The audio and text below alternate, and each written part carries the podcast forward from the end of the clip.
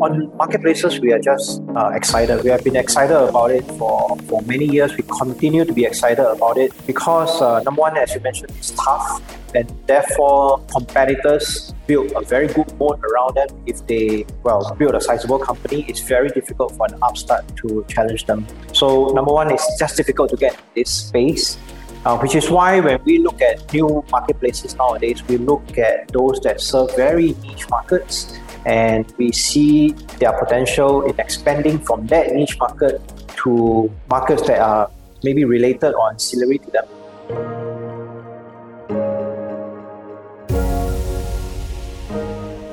We want to invest in companies that have a regional ambition, if not global ambition. But we start small, we have to start from their own country first and for countries such as uh, Indonesia, you have a quarter of a billion uh, population, which is already sizable enough. And deals or startups there tend to get um, big fast. And also because venture capital is also flowing into Indonesia. But I always like to point out that uh, there was a HSBC study that was done some years back, and that despite the size of Indonesia, it is really no different, not much bigger than the size of one uh, Shandong in China itself. So as big as we would like Indonesia to be of Vietnam and, and all the other cities and so on, China is still much on a scale that is just so um, so much more different. This is your host, Oscar Ramos, and you are listening to the Asia Startup Pulse podcast, your looking glass into the Asian investment and startup ecosystem hosted by the Global Venture Capital Fund, SOSV, and its cross border accelerators, Chinaccelerator and MOX. Don't forget to like, share, and subscribe to us on your favorite podcast platform. So, welcome everybody to another episode of the Asia Startup Pulse. And today we have another amazing guest, James Tan, managing partner in Quest Ventures. James, welcome to the podcast.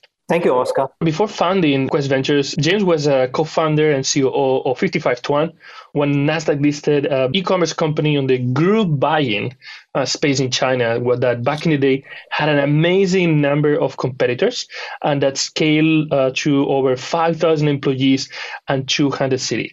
He is one of the few foreigners that has been able to build and successfully create an internet company in China. James, what did you learn from these early days on very, very fierce competition in that space in China that makes you today a better investor? Thank you, Oscar. It's a pleasure to be on this show. My name is James Tan, and uh, as Oscar mentioned, I co-founder and COO of uh, 55Tuan that grew to from well grew from Beijing to cover more than 150 cities across China itself, and uh, listed on Nasdaq. It was a challenging environment, as uh, Oscar has also mentioned. We had more than 5,000 competitors at one time, and the challenge for us was really how to we grow fast. And as uh, we move along this entire podcast, you will, when we talk about marketplace and so on, it's really about moving fast and yet at the same time also focusing on small niche markets that are really champions for your product and advocates for your product that will actually help you promote it to the rest of their communities. So be ruthless in growing the market and then focus on uh, niche markets also. So, James, you went from a very operational, a COO, definitely very, very operational role in a startup to investor. How was your experience there? Something that you can use today to better select potential investment opportunities or better support uh, portfolio companies? Okay, Oscar, that, that question is so multifaceted. I can I can spend hours explaining it. For and as you know, uh, having invested in so many companies through Chinaccelerator, a COO or CTO or CXO role in uh, a Chinese company really stretches you because you're not just managing a large group of people, but you're also managing them across different cities and uh, different cultures also. So at the COO, my role was multifaceted, but we also took part in fundraising because when you know as an investor when you invest you also want to know or meet the key founding team so the operational experience part and also fundraising part have really been helpful in started uh, Quest Ventures together with the rest of the team, knowing what goes on behind the scenes in a startup, knowing what goes on uh, when operations are concerned, when customer service thing, and so on and so forth, has been really critical. Because now when the entrepreneur says something or asks something and so on,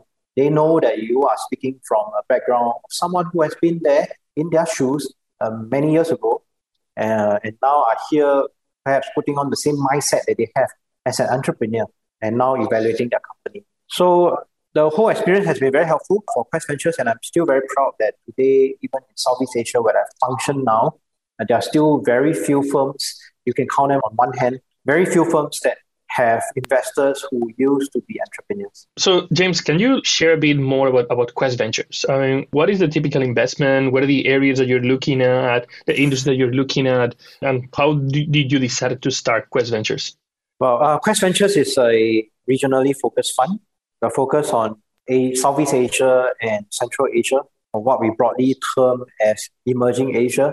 We focus on what we call the digital economy, which really covers everything under the sun. The main reason of which we do not know what is going to happen in one, two, three years' time. And we want to be open minded to it, which is why we term it as digital economy.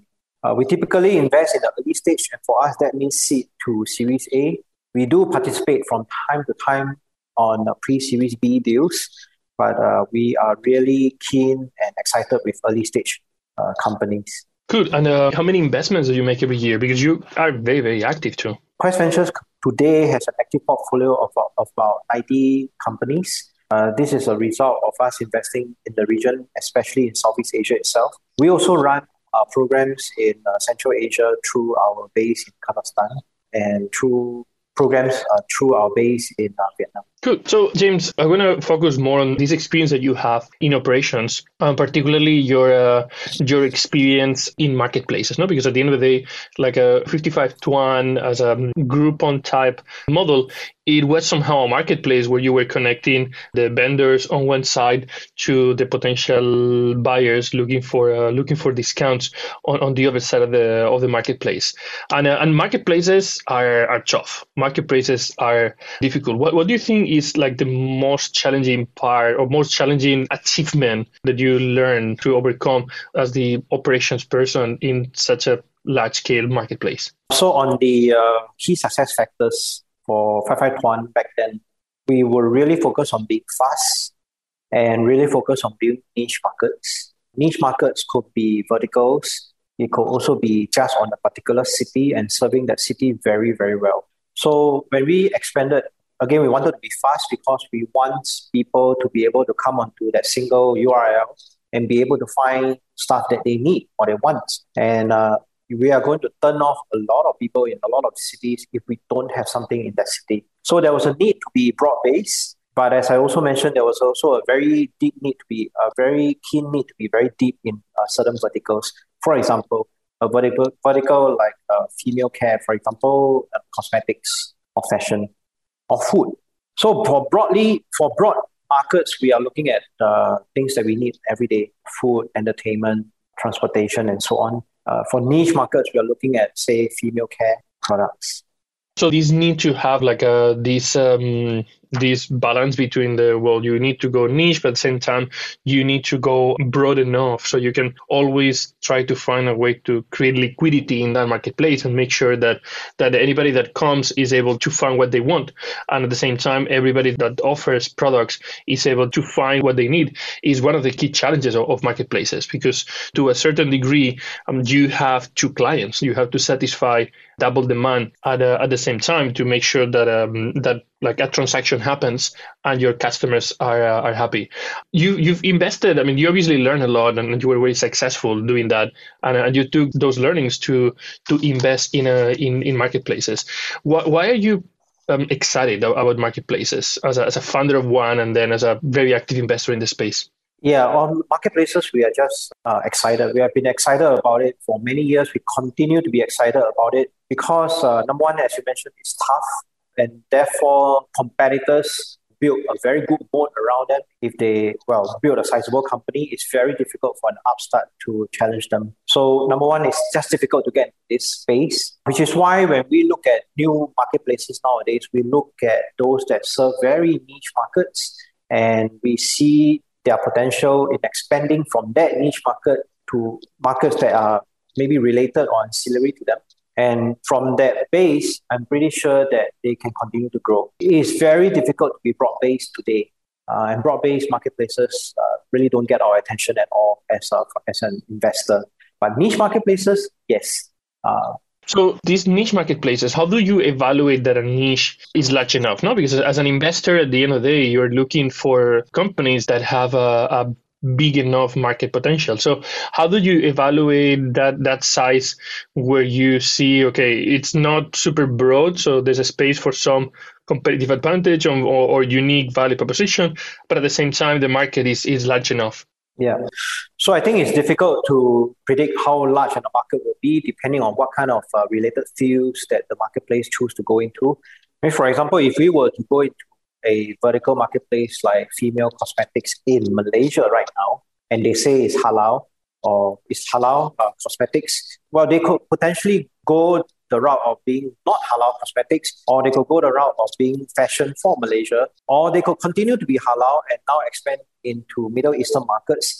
So there are just so many routes that potential marketplace could do, which is why at the point of investment, we just just a lot of conversation with the founders to understand where their strengths and weaknesses are and so on, just like you would evaluate a startup coming into Chinaccelerator. And then, of course, if they've been running the marketplace for a while, then we look at key marketplace metrics that we always look at. For example, profit margin, if they have, uh, transaction volume, competition that they are potentially in, because surely they are not the only ones who have recognized the potential in that female cosmetic space. Pricing, if there are shipping costs at all, target audience, so on and so forth, that we always look at for a marketplace. So, I mean, I'm going to go back to the key metrics for marketplaces and understand them better. What I want to understand is uh, your perspective on is what makes a marketplace better than a B2C company? For example, in the in the specific example that you mentioned, where you're talking about a about a, cosmetics um, marketplace, I mean, I can see that obviously having that niche specific on, on halal and in one single region gives you different uh, different options to to scale. I mean, you can geographically, you can change category, uh, you can expand to other other uh, demographics, and that obviously gives you opportunities to to grow. And yeah, just uh, like depending on how things go, you'll decide one direction or the one. You don't need to you don't need to be specific. But what gives a competitive advantage a marketplace to be able to to serve the customer? Because at the end of the day, at least one side of the marketplace, the the consumer don't necessarily see a big difference, or, or, or do they? Uh, I'll say for most of the consumers who are not so tech savvy, there's really no difference buying a product from, say, a marketplace like Taobao or a vertical specific platform. There's really no difference to them because to them, they, they just want, well, is it a good price? I'm not even talking about cheap price, but is it a reasonably good price? Are you going to deliver to me at all? and are you going to deliver to me on time? And if I don't like what you deliver to me, can I get a refund? I would say those are the simplest considerations that any any consumer buying something online would have. Then the question is, why will marketplace be uh, somewhat different or even better than uh, e-commerce marketplace? There's no clear demarcation that oh, once you do a certain thing, therefore a marketplace is better, or once you do that thing, then the e-commerce is better. Do you trust that brand? For example, on a marketplace, company like Carousell, which is Southeast Asia's largest uh, C2C marketplace, uh, where you can transact uh, not just pre-loved or used products, but also new products. The onus really is on the buyer and the seller making sure that they do their own due diligence on each other before they transact. But you are probably going to get a much better price than if you were to go on to a uh, normal B2C or normal normal B2C website or even a B2B website. So are you willing to live with some of that risk uh, in order to get that pricing, the price that you want? Um, there are also other factors to consider uh, from an investment perspective rather than a consumer perspective. As I mentioned earlier, it's much harder to do marketplace because you you uh, if you are building a two-sided marketplace, that's tough. But if you are going into a multi-sided marketplace, that's even more tough uh, versus a B2C or marketplace or B2C uh, website. A B2C website is simple as it gets from you purchase somewhere from some distributor and then you are selling it to a consumer base that hopefully already has. Whereas a marketplace, you have to source both, or you have to source people who transact in both, and it's much harder. But we like it because the minute we get, we see some of the uh, figures inside there, some of the key figures that we track. We know that they are serving a niche market very well, and this niche market can expand to ancillary markets, then we know that this is a very viable mode that can be protected against with some capital that we can inject.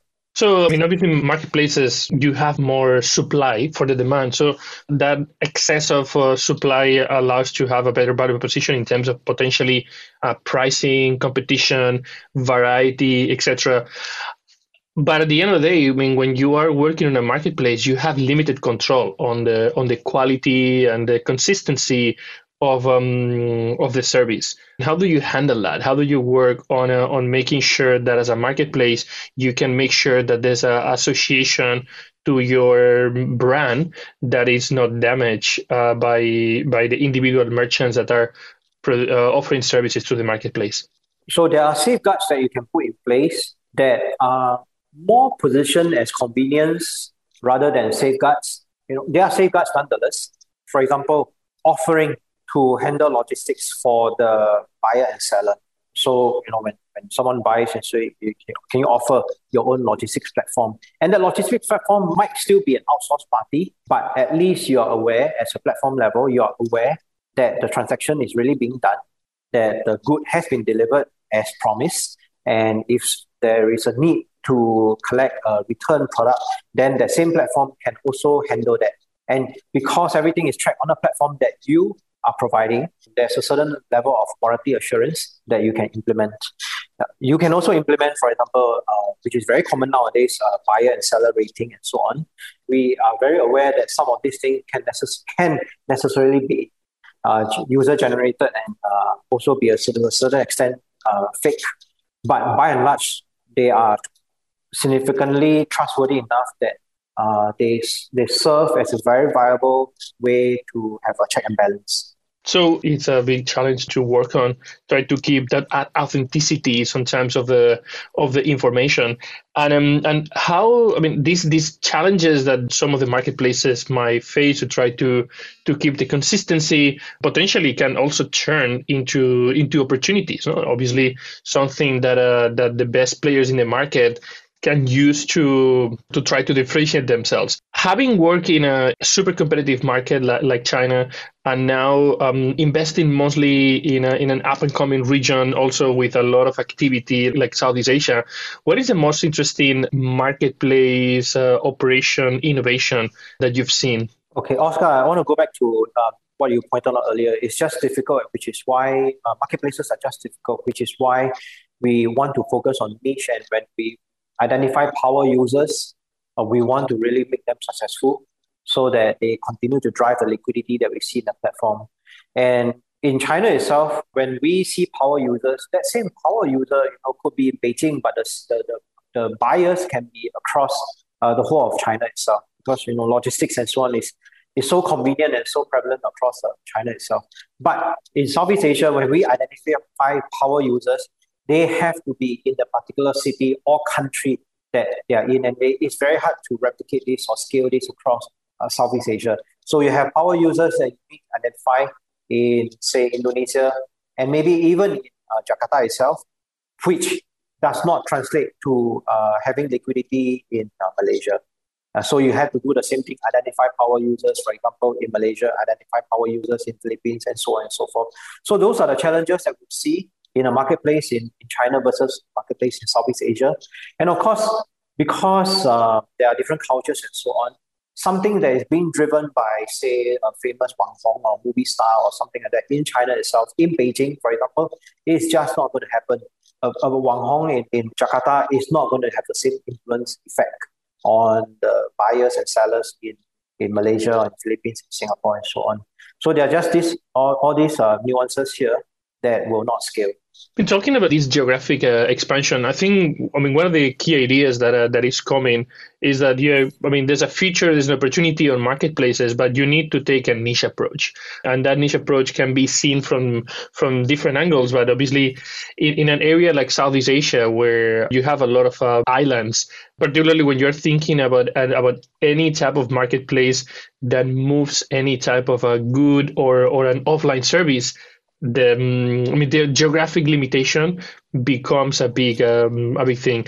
You see um, um, really do you look at niche uh, opportunities that from from a relatively early stage of the company they look at a, at, a, at the opportunity regionally or or is this something that there's always um, a more regional approach to to start yes we want to invest in companies that have a regional ambition if not global ambition but we start small we have to start from their own country first and for countries such as uh, Indonesia, you have a quarter of a billion uh, population, which is already sizable enough. And uh, deals or startups there tend to get um, big fast. And also because capital is also flowing in, venture capital is also flowing into uh, Indonesia. But I always like to point out that uh, there was a HSBC study that was done some years back, and that despite the size of Indonesia, it is really no different uh, not much bigger than um, the size of one uh, Shandong uh, in, in China itself. So as big as we would like Indonesia to be of Vietnam and, and all the other cities and so on, China is still much on a scale that is just so um, so much more different. We want to so coming back to our investments again, we want to make sure that they can stand on their own in their own city or country that they are from, and then use that as a base to expand uh, regionally. We don't have a magic formula to it. If you look at someone big like Grab versus someone big like Gojek, which are the Didi equivalents in Southeast Asia itself, Grab uh, started in Malaysia, relocated to Singapore, and expanded to the rest of the region in Southeast Asia very fast, very quickly, very early in their, their life. Gojek started from Indonesia, stayed in Indonesia for pretty much the early part of their life, and only chose to expand outside of Indonesia uh, recently. And I would say that a, from a regional perspective, Grab is definitely the winner. Gojek is still far and away very far behind. So, do you really want to be standing very strongly at home, but yet losing the rest of the regional story? Or do you want to be like Grab, which took a risk and go regional from day one or as early as possible and uh, fighting a war on many, many fronts? Uh, we would encourage at Quest Ventures, we definitely want to encourage them to go the Grab way, where go out when you can and fight the war on many, many fronts, because that's just the way Southeast Asia is. Otherwise, we are going to uh, be like Gojek, a unicorn in its own rights, but really a one country unicorn, which is not what we want, uh, want to invest in. We hope you're enjoying the episode, and if you're an entrepreneur building a cross border business, feel free to contact us at chinaccelerator.com or mobileonlyx.com. So you mentioned something that is very important. I mean, this debate of um, internationalization is always a, and when is the right time to do that? It's, it's always a big, big conversation for companies that that on one side they want to have global aspirations, but they don't want to spread themselves very thin um, before they're they're ready for uh, for scale. And and I want to use this also to come back to the metrics. Um, when do you think is the right time to start thinking or or wor- not just thinking and working on on the internationalization of a marketplace? Okay, so for marketplaces to internationalize, as I mentioned, is tough. Um, it's tough to scale beyond a city or a country that you're currently in, but you have to start. And the way we envision it expanding is are you steady at home? Are you very stable in the country that you originate from? That if your expansion to the second city or second country falls flat, you know which areas to cut or to pull back from and continue to have a viable base to, to, to stand on. And that base could very well be the base that you started from, or could be the second or third home that you started from, that, that you expanded into, that you are now uh, focusing your energies onto. Um, and when you go into every city, it is always good to have a predefined budget in mind. Meaning, I'm going to expend uh, million dollars into the, my expansion in uh, city B or country B, and in within that limited amount of budget, we need to uh, create X amount of liquidity and X number of users, of which X num Y number of them have to be uh, power users. Uh, and you can define it whether it's 30 days power user or 7 days power users and so on. There are different ways to track. And as long as you have these predefined uh, parameters in mind before you go into a city, and then I think uh, you are setting yourself up for a higher chance of success uh, rather than going in and then hoping that uh, or, or just expanding unnecessarily fast without uh, tracking these parameters in mind. So this international expansion, you need to have like some foundation, but knowing a little bit on the region. We talk about Southeast Asia, but at the end, I mean, you have very different realities in, in each of the in each of the countries across the region. And I mean, with your experience, having invested in a lot of companies in, in the area, I'm pretty sure that you have like a like a surprising localization that is necessary in some of the different markets. So for companies that are expanding to to Indonesia, what do you think are the like the low hanging fruits in terms of uh, of localizations that they need to consider? I mean, what have you seen among your portfolio companies? And I'm not sure if you can share any any example uh, of uh, without disclosing anything confidential for any company to, to illustrate that need for localization. Um, for Indonesia itself, the important thing to note is that, as we mentioned way earlier in this uh, podcast, it's got a lot of islands. Uh, it's got 17,000 islands. But you don't have to go to every island simply because the most of the population is concentrated in uh, Java. Java is the huge island that contains the key cities of Jakarta, uh, Surabaya, and Bandung. And it has 145 million population, which is about half of the entire Indonesia already. Because Indonesia has about 250 million or so population. So concentrate on Java itself. But because the whole island is so big, we want to really concentrate on the major cities of Jakarta and the major city of Surabaya. And so one of our startups went over to uh, Indonesia much earlier on and decided to focus its energies on Jakarta itself. And what was surprising is that uh, many years ago, despite all the hype and so on about venture investments going into Indonesia and companies like Gojek at a point in time and Grab at a point in time was uh, uh being created and so on, the population just weren't that savvy enough yet at that point in time. We come from an, uh, they come at a point in time, there was a period when most people are still uh, not on the 3G. Uh, most people were still on feature phones and not on Android phones. And that transition was just beginning. And we needed really uh, one ignition point. and the ignition point came in the form of uh, Gojek and Grab, where people realized that, well, I better buy low-end Android phone so that I can get my uh, translation anywhere. And that really started the ball rolling uh, in terms of getting all the other apps in place. So the learning point for that particular company of ours, which went over there early on, was this education process at a macro level for the entire population, digitizing and so on. Let someone else take on the challenge. Let someone else who is maybe even better capitalized take on the challenge, and we will come along just a bit later on and ride on the same growth that happens.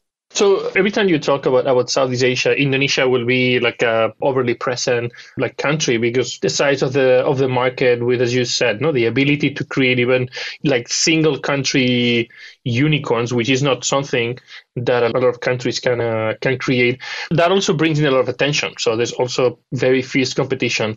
Which market do you think is a is a good early adopter market for um, startups that are not from that country to try to to expand and to start operations in that area? I mentioned earlier that the whole of Indonesia itself is equivalent to a Shandong lab. I want to correct myself. It's equivalent to Shanghai or the greater Shanghai area, or Suzhou and so on. So it's it's no more bigger than that.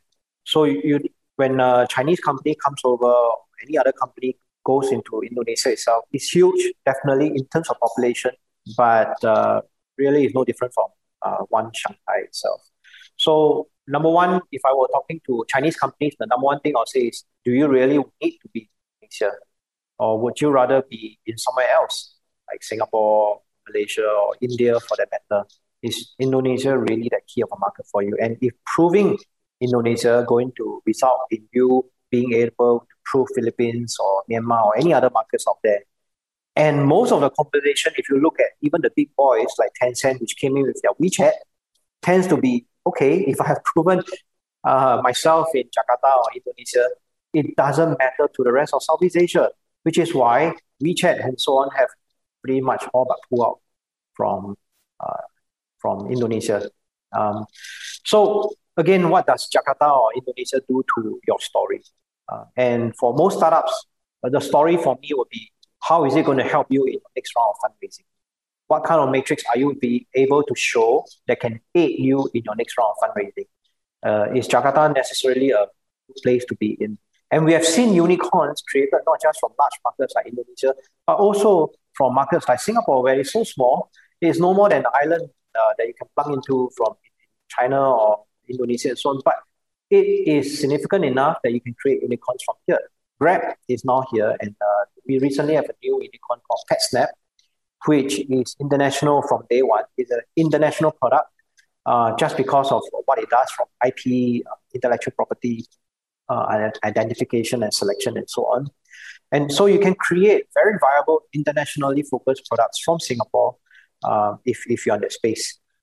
So again, coming back to Southeast Asia itself, or a company coming uh, thinking about expanding into Southeast Asia, you don't have to necessarily go to Indonesia or Vietnam, any of those large markets. You can create very viable unicorns uh, from your home in Malaysia, in Singapore, smaller countries, uh, if your product is international or regional. So, if you are a startup from Indonesia and you are thinking about uh, internationalization, which market do you think would be the next one that would be the most interesting one? Do you have any company that in your portfolio from Indonesia that actually went through that uh, internationalization process? Um, we have companies in our portfolio that went through the internationalization process, but it always starts with regionalization first before we go internationalization. And for the companies in Indonesia, I would say that until today, not many of them in fact, none, maybe except for one, they are not thinking about regionalization or internationalization just because the Indonesian market is big enough uh, for them to focus their early stage energies on. I'm not discounting the fact that when they are at Series B or C, they will get a push from their investors to go beyond Indonesia. But their predecessors, their big brothers in the form of Gojek, Bukalapak, and so on, all those unicorns in Indonesia have proven that you can be in one country and still be a very sizable unicorn. My question then is well, Indonesia is big, but not as big as China. You can have a very, very big unicorn like Meituan or Alibaba and so on in China itself. And even until today, uh, many, many years, in fact, more, more than a decade since Alibaba was founded, and almost a decade since Meituan was founded, and you are still pretty much at home in mainland China itself. But can you, as a running a Indonesian startup in Indonesia, still focus on just Indonesia at year 10 or more than a decade later, the chances are you probably can't. And you'll probably be like Gojek, trying to find its footing outside of Indonesia after almost a decade, and then struggling. Because at that point in time, the rest of the region and the rest of the world already have very sizable, very viable competing products to Gojek, which is going to take a challenge to compete against them. Yeah, I mean, definitely having a domestic, uh, a very large domestic market, it obviously makes easier to to scale locally, but uh, but that might actually be the um, the challenge that made Gojek spend more time in uh, in Indonesia, uh, whereas.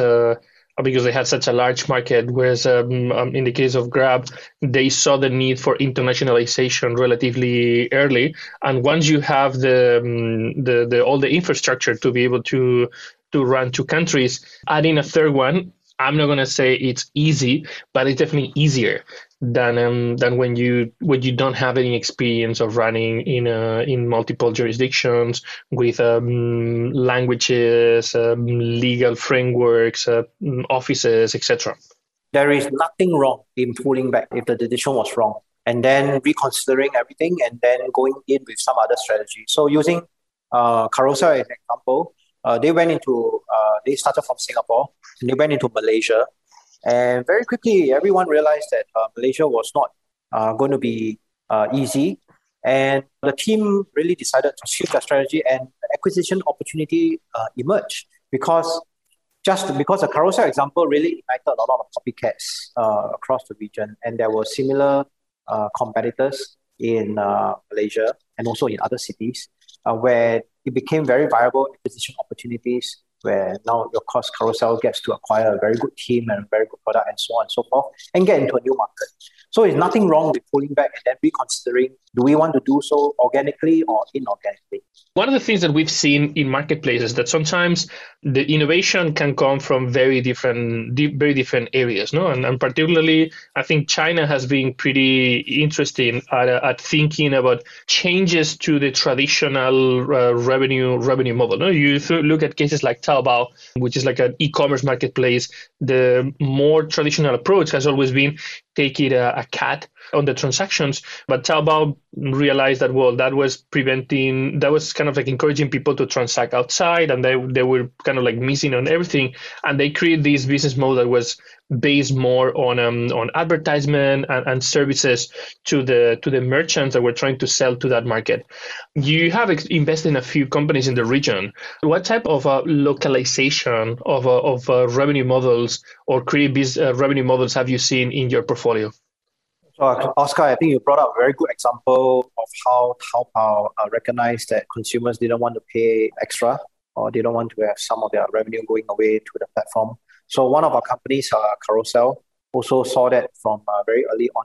And perhaps they took their inspiration from Tencent for all we know, but they saw that very early on and they were very sponge in uh, rejecting um, investors' requests and so on to monetize. So they grew very big quite fast and there was just a lot of liquidity on the platform. And investors, uh, especially the later stage investors, were all asking them, when are you going to turn on the tap? Media were all asking the question of when are you going to turn on the revenue tab, monetization tab, and so on. And they resisted. And the reason is very simple. I don't think, and they obviously don't think that they have built enough of a critical mass to begin any monetization. As uh, Quek the CEO, is fond of saying, we are just 1% done there's still a lot to do. So if we were to turn it on quite fast, I think a lot of the uh, consumers may just leave the platform uh, without even discovering the other verticals or the other features on the platform. For example, today their Carousell is no longer just selling pre-loved uh, products uh, or small small products like your laptop or your mouse or your iPad and iPhone. They're also doing huge transactions like houses and cars. And the sensible thing to do when uh, doing such uh, such transactions or such a, a variety of transactions is to monetize where it matters. If you were to monetize off a large transaction, say a house or a car or anything like that, it's definitely going to be worth a lot more than you monetize off a smaller transaction like a mouse or iPad or iPhone or something like that. So, but without having done through gone through that earlier route of having people be com- be comfortable selling the iPhone on the platform, they will never have gotten to a, to a way that uh, they can now sell large ticket items like houses and, and cars. So it's a journey that they need to get there. And I'll say that the founders have done themselves very well by not just listening to investors' pressure, but really focusing on their inner compass, which is to monetize only when the time is right. Yeah, that's quite a yeah. Sometimes the marketplaces need to use some of the transactions to drive traffic and to drive engagement. So by the time the the opportunities to really monetize come, you are in the back uh, mind of the of your consumers. That's actually a very interesting concept. Outside of the product type of marketplaces, what type of um, of uh, services have you seen? Obviously, Grab and Gojek are, are, examples that are well known in the space, but all of them they really fast branch out into additional services to like cover a bigger area. What type of service type of uh, marketplaces have you have you seen in the region that you think are particularly interesting? So we beyond Carousell, which we have talked about for a while on, on this show, um, there are also other uh, marketplaces that we have invested in. We have also invested in vehicle, mobile, automobile marketplace. We've also invested in fashion marketplace and I can go on probably sports marketplace and so on and so forth. So for in terms of services, we are seeing that not just due to COVID, but pre-COVID, there were already uh, just a lot of comfort in transacting uh, something from somewhere, someone else online and having it delivered to you, not not hours later like in China, but days later. That, that comfort is already there doesn't require any more encouragement. And then COVID really just uh, sped everything up. Now everybody is just very comfortable doing so.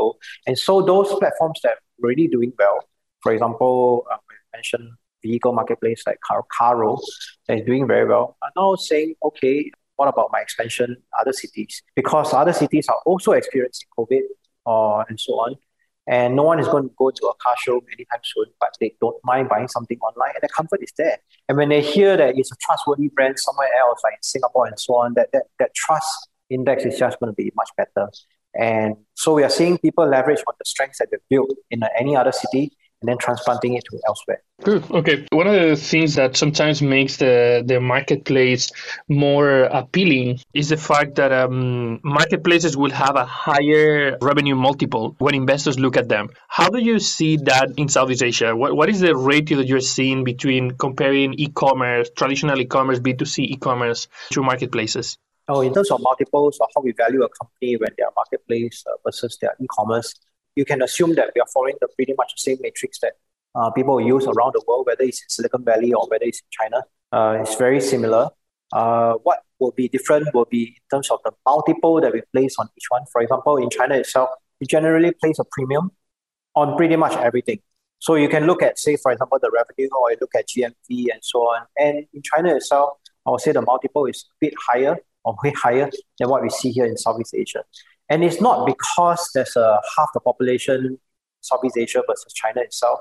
It's also because of all the other factors that we talked about earlier in this show, which is that you have different regulations, you have people at different stages of their economic cycle or development and so on.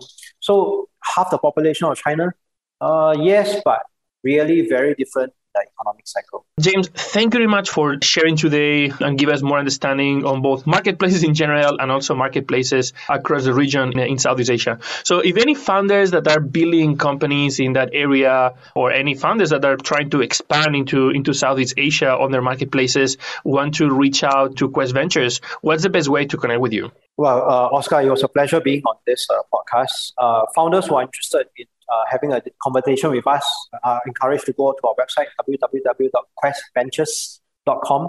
We also look forward to receiving your idea or business proposal through our email address, businessplan at questventures.com. Good. Awesome. Great. Thank you very much, James. Great pleasure to have you today here. Thank you. We hope you enjoyed today's episode. Like, share, and subscribe to the Asia Startup Pulse podcast and sign up to our newsletter to never miss another episode.